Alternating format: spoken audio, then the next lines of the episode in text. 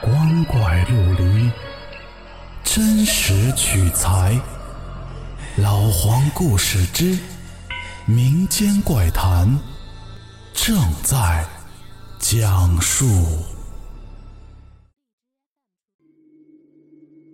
各位听友，晚上好，我是老黄。今天的故事叫《夜半叫声》，来自一个南宁网友的分享。话说，如果半夜有人叫你，可千万不要答应，否则后果可能不堪设想。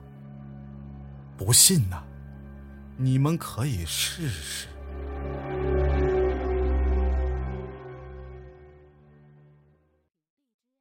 一五年的二月一日，半夜大概两点左右，我被尿憋醒了。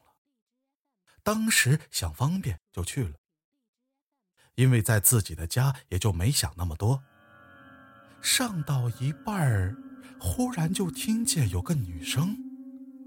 好像是在叫我，第一声给我吓了一跳，接着叫了第二声。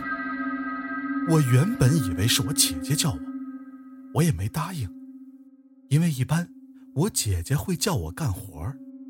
那天屋里有两个小孩，父母都在睡觉，当时我头是冲着门朝下，我家的厕所门。正好能看到我姐卧室的门，于是我抬头一看，门是锁着的，顿时直接就头皮发麻，一股子寒劲从脚直冲上头皮。接着，又听见了一声，这会儿我吓得提起裤子就跑。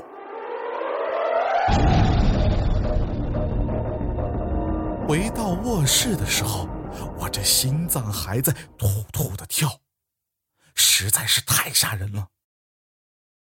后来我听人说，那天晚上是不是女鬼在叫魂呢？万幸呢，还好我没有答应啊。